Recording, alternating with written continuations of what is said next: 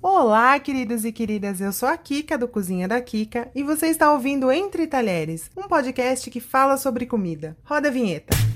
Entre Talheres.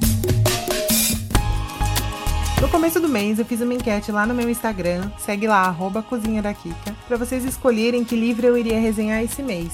E por muito pouco ganhou todas as cestas da Paola Carosella. Esse livro já foi lançado há três anos, em 2016. Inclusive eu fui no lançamento, que foi chamado de Uma Tarde de Abracinhos pela Paola. A Paola não tem o que falar, né? Apesar da figura mais carrasca, mais sarcástica que a gente vê no Masterchef, ela é um doce, é uma pessoa de luz. Sabe aquela pessoa que te abraça de verdade? E pensa em quantas pessoas um autor abraça durante uma tarde de autógrafos, né? E o livro traz essa Paola mais doce pra gente. Ela já abre o livro falando que não vê necessidade em mais um livro de receitas porque já existem muitos por aí e que ela não tem receitas originais para revelar, mas que ela tem sim uma história para contar, uma história que se costura na cozinha, e é que é dentro dessas histórias que as receitas fazem sentido. E aí segue uma autobiografia linda, super tocante de uma baita de uma guerreira. E depois vem mais de 90 receitas do menu executivo que ela servia às sextas-feiras no restaurante Arturito em São Paulo, que aliás eu visitei em 2015 e na época era um restaurante caro, porém onde come-se muito bem. E eu acredito que de lá para cá não tenha mudado e continua um restaurante ótimo próximo.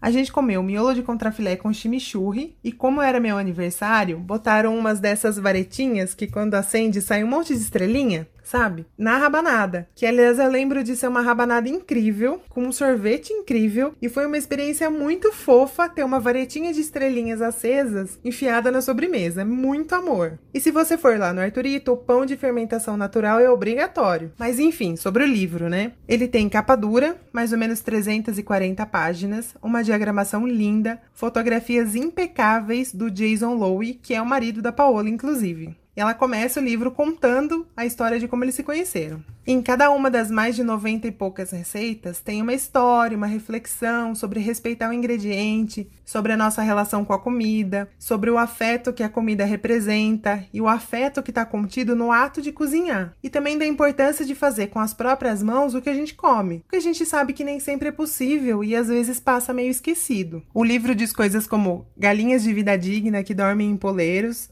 ou fala sobre cozinhar com a água que você beberia. Eu confesso que depois desse livro, eu nunca mais cozinhei com água direto da torneira. E pensa na generosidade que é abrir assim as receitas do seu restaurante, né? Tem tanto cozinheiro por aí que fica com essa história de minha receita secreta, meu molho secreto, segredo do meu tempero. E até porque eu não sei se vocês são assim, mas quando se trata de receitas de restaurantes famosos, eu gosto de experimentar o original para saber se eu tô fazendo direito em casa. E jamais que um livro com a receita de um prato substitui a experiência, que é visitar um restaurante para experimentar o prato original, né? Assim, não são receitas práticas para o dia a dia, são receitas mais elaboradas. Não é uma coisa para você chegar em casa com pressa e fazer o jantar de segunda-feira em meia hora. Mas para uma data especial, uma massa caseira com tinta de lula, por exemplo, por que não? Todas as Cestas é um livro em que o ingrediente principal é o tempo, porque muitas receitas precisam descansar, demoram 24 horas para ficar prontas e coisa assim. A receita do caldo de frango já chega dizendo que é uma receita amorosa que demanda tempo, mas que o resultado é generoso. No livro, aliás, tem a receita do pão do Arturito e a receita já começa assim: ingrediente principal, paciência porque só a massa madre leva mais de uma semana para ficar pronta. E tem também a receita das famosas empanadas do Laguapa, e elas também demoram horas para ficar prontas. Essa rabanada que eu comi no meu aniversário junto com sorvete, as duas receitas estão no livro. A rabanada, aliás, é feita com pão brioche. Eu amo demais pão brioche.